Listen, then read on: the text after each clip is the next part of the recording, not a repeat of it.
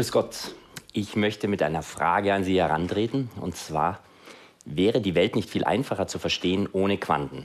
Na, zuerst einmal, was ist überhaupt ein Quantum? Gleichzeitig Welle und Teilchen.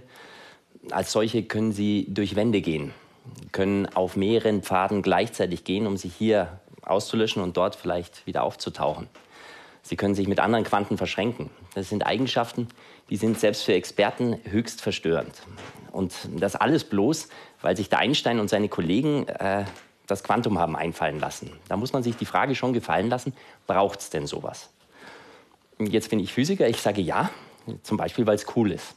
Jeder von uns wollte schon mal an mehreren Orten gleichzeitig sein. Wir haben uns nur daran gewöhnt, dass uns das unmöglich ist. Wir haben aber aufgehört zu fragen, warum eigentlich. Dann wurde aber am Anfang des 20. Jahrhunderts entdeckt, dass die Welt im Kleinsten tatsächlich aus Quanten besteht.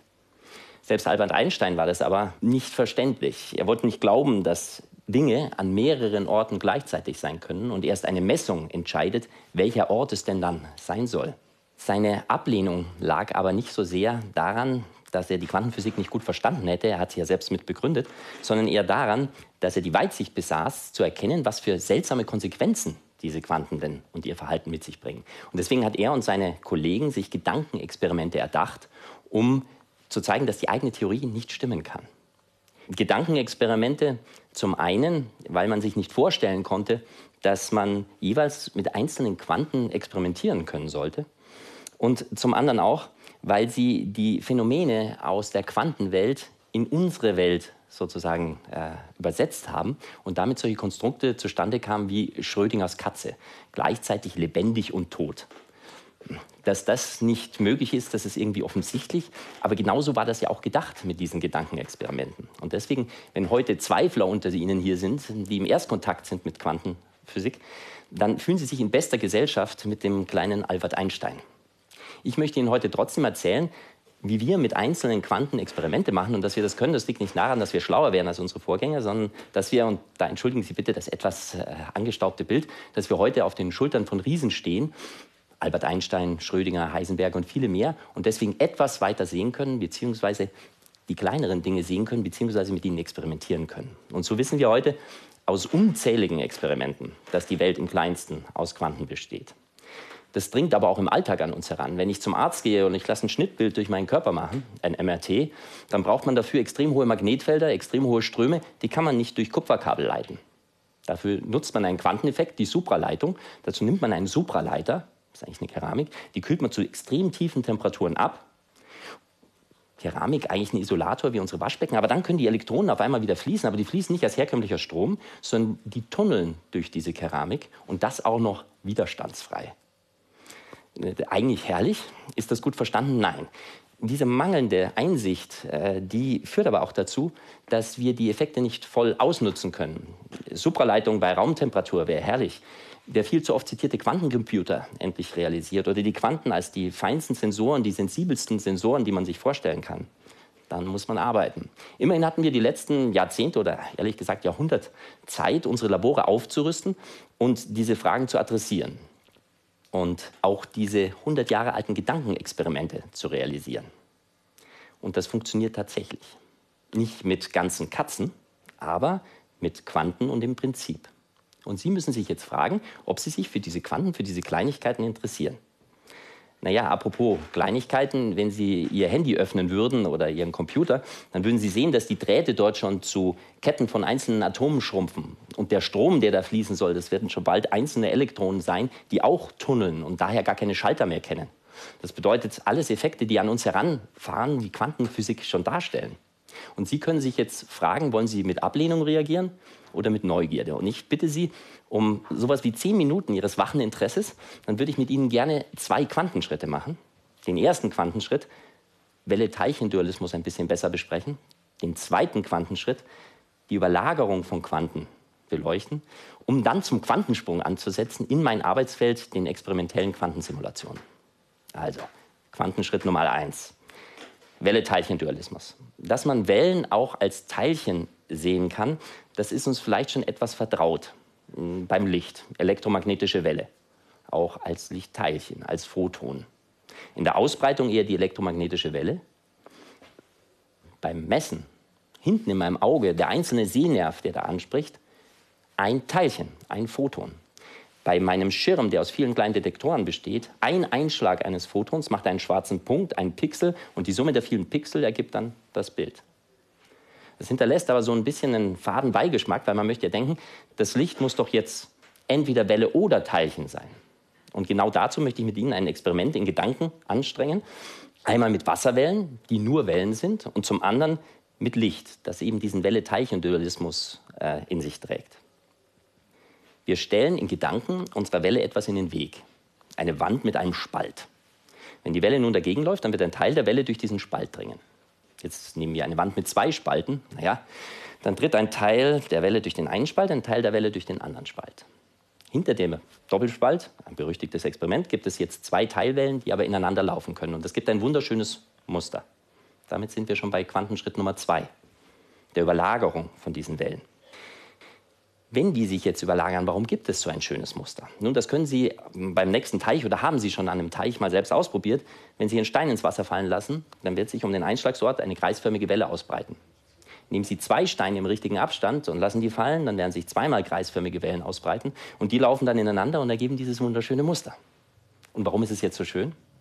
Naja, wenn ein Wellenberg auf einen Wellenberg trifft, dann wird der Wellenberg doppelt so hoch. Trifft ein Wellental auf ein Wellental, doppelt so tief. Aber jetzt, Vorsicht, trifft der Wellenberg aufs Wellental, dann ist die Welle weg. Dann ist das Wasser wieder glatt. Dieses Bild lässt uns vielleicht ein bisschen verstehen, wie Quanten sich selbst oder andere Quanten auslöschen können, wenn man diesen Wellencharakter mit berücksichtigt. Für Wasser ist das ja in Ordnung, aber für Licht, naja gut, machen wir eine Messung. Für die Wasserwelle ist es einfach. Ich stelle mich hin und mache ein Foto von oben. Dann kann ich die Wasserwelle und diese Interferenzmuster, diese Streifen sehen. Für meinen Doppelspalt stelle ich einen Schirm auf, der besteht aus diesen vielen einzelnen Detektoren. Und wenn ich jetzt das Experiment mit wenig Licht wiederhole und wiederhole, dann spricht jedes Mal ein Detektor an. Ja, jetzt kann ich aber doch, wenn ich hinten jeweils gemessen habe, dass da ein Photon eingeschlagen ist, das den schwarzen Punkt gemacht hat, dann ist es doch ein Teilchen. Muss es denn dann vorher eine Welle gewesen sein? Vorsicht, jetzt beginnt der Spuk. Wenn Sie dieses Experiment wiederholen und wiederholen, dann finden Sie zwar auf Ihrem Schirm die schwarzen Punkte, aber das Bild ist das Muster der Überlagerung von Wellen. Das bedeutet, ich habe an manchen Orten kein Licht, dort messe ich keine Photonen. An manchen Orten habe ich viele Punkte, viele Photonen, die sind aber dann zufällig verteilt in meinem Streifenmuster. Damit das möglich ist, brauche ich den Wellencharakter des Lichtes. Das Licht muss durch diesen Stoppelspalt getreten sein und durch beide Spalte gleichzeitig getreten sein, als Welle. Erst am Schirm wird das Licht lokalisiert. Erst am Schirm wird das Licht zum Teilchen, zum Photon, das dann da einschlägt. Ja, jetzt sind wir fast bereit für den Quantensprung, aber davor möchte ich Sie noch bitten, einen Schritt weiter zu gehen. Denn wenn wir das jetzt machen, dann müssen wir uns ja fragen, wenn ich da hinten dieses Teilchen habe und ich mich frage, durch welchen Spalt es gegangen ist, anzuerkennen, dass diese Frage falsch ist. Diese Frage ist sinnlos. So sinnlos wie die Frage nach der Farbe von der Zahl 5. Wenn man das akzeptiert, dazu muss man es nicht verstehen, wenn man es akzeptiert, dann ist man bereit für diesen nächsten Quantenschritt. Quantensprung. Nämlich die Frage, wenn das für Wellen und Teilchen gilt, gilt es denn dann nicht auch für Teilchen und Wellen? Kann ich das Experiment mit Atomen machen? Ja. Ich kann einzelne Atome auf den Doppelspalt schicken und dann anschauen, wo die hinten auf dem Schirm aufkommen. Und tatsächlich, wenn die aufschlagen hinten, dann geben die wieder Punkte. Aber die Punkte geben das Bild der überlagerten Wellen. Das heißt, auch die Atome sind durch beide Spalten gleichzeitig gegangen. Als Welle. Erst am Schirm werden sie zum Teilchen. Okay, wenn wir das jetzt irgendwie akzeptiert haben, dann können wir zum Quantensprung 2 ansetzen. Und zwar, dass wir bis jetzt ja nur mit einzelnen Quanten gearbeitet haben. Gut, hinterm Doppelspalt waren es zwei Teilwellen, die sich überlagern konnten, aber am Detektor nur ein Klick, also es war nur ein Quantum. Was jetzt, wenn sich zwei Quanten gegenseitig beeinflussen können? Zum Beispiel Atome, die können wechselwirken wie zwei kleine Magnete, das kennen Sie. Nordpol-Nordpol stößt sich ab, Nordpol-Südpol zieht sich an dass genau das passiert in dem Magnet, den Sie vielleicht zu Hause am Kühlschrank haben. Da richten sich alle diese kleinen Elementarmagnete wie Kompassnadeln aus und sie zeigen alle nach oben oder alle nach unten. Das bedeutet Nordpol oben oder Nordpol unten. Was passiert aber jetzt, wenn ich das Quantum, das Atom in einen Überlagerungszustand versetze von oben und unten gleichzeitig? Dann werden die Partner sich auch versuchen, nach oben und unten gleichzeitig auszurichten. Mein ganzes System wird am Schluss oben und unten gleichzeitig sein. Erinnern Sie sich, Schrödingers Katze, tot und lebendig gleichzeitig, zwei sich ausschließende Dinge gleichzeitig. Das ist ein verschränkter Zustand. Jetzt wird es noch mal ein bisschen verrückt. Wenn ich nur an einem Teilchen messe und die ganzen anderen Teilchen weglasse und an einem Teilchen messe, zeigt es jetzt nach oben oder unten, dann muss es sich entscheiden. Aber wenn es nach oben zeigt, dann zeigen instantan, also sofort, alle Teilchen nach oben. Und wenn ich sofort sage, dann meine ich, das wird nicht übertragen mit Lichtgeschwindigkeit, sondern sofort. Das war selbst Einstein zu spukhaft, deswegen hat er das spukhafte Fernwirkung genannt. Spukhaft, weil man damit ja teleportieren könnte, damit könnte man beamen. Das geht experimentell, ist vielfach gezeigt. Nicht mit ganzen Mr. Spocks, aber mit einzelnen Quanten. Und schon ein paar mehr Quanten. Und die Frage ist jetzt, mit wie vielen Quanten kann man das denn machen? Wie viel Komplexität ist denn erlaubt? Und da möchte man denken, im Experiment, das macht bestimmt einen Heiden Spaß, das stimmt, aber kann man das nicht auch ausrechnen? Und im Prinzip stimmt das. Die Quanten sprechen ja Mathematik, das heißt, man kann mit der Quantenphysik vorausberechnen, was sie tun werden. Aber diese Quantensysteme werden immens schnell, immens komplex. Wenn Sie ein Quantum hinzufügen, dann fügen Sie immer einen Faktor 2 an Möglichkeiten hinzu. Ein Quantum oben und unten. Zwei Quanten, zweimal zwei Möglichkeiten. Oben Drei Quanten, 2 mal 2 mal 2, acht Möglichkeiten. Das ist exponentielles Wachstum, von dem man jetzt überall hört. Und das schlägt brutal zu. Machen Sie das mal zu Hause selber und verdoppeln Sie die Zahl 1 40 Mal. Die Zahl wird unglaublich groß. Unglaublich? Nee, glaublich. Mathematik kann nicht lügen. Mit Mathematik kann man sich nur verrechnen. Genau diese Größe des Systems würde jetzt ein zukünftiger Quantencomputer ausnutzen. Der würde nicht mit Bits arbeiten, mit Nullen oder Einsen, sondern der würde arbeiten mit Qubits, Quantenbits, Nullen und Einsen gleichzeitig. Mit so einer Maschine könnten Sie alle Wege parallel gleichzeitig gehen. Sie könnten alle Rechnungen gleichzeitig durchführen und würden auch alle Ergebnisse gleichzeitig zurückerhalten. Damit wären Sie exponentiell schneller. So ein Quantencomputer wird aber noch, wenn er fundamental möglich ist, was noch gezeigt werden muss, noch einige Jahrfünfte in seiner Realisierung benötigen. Und bis dahin wollen wir unsere Quantensysteme schon besser verstehen.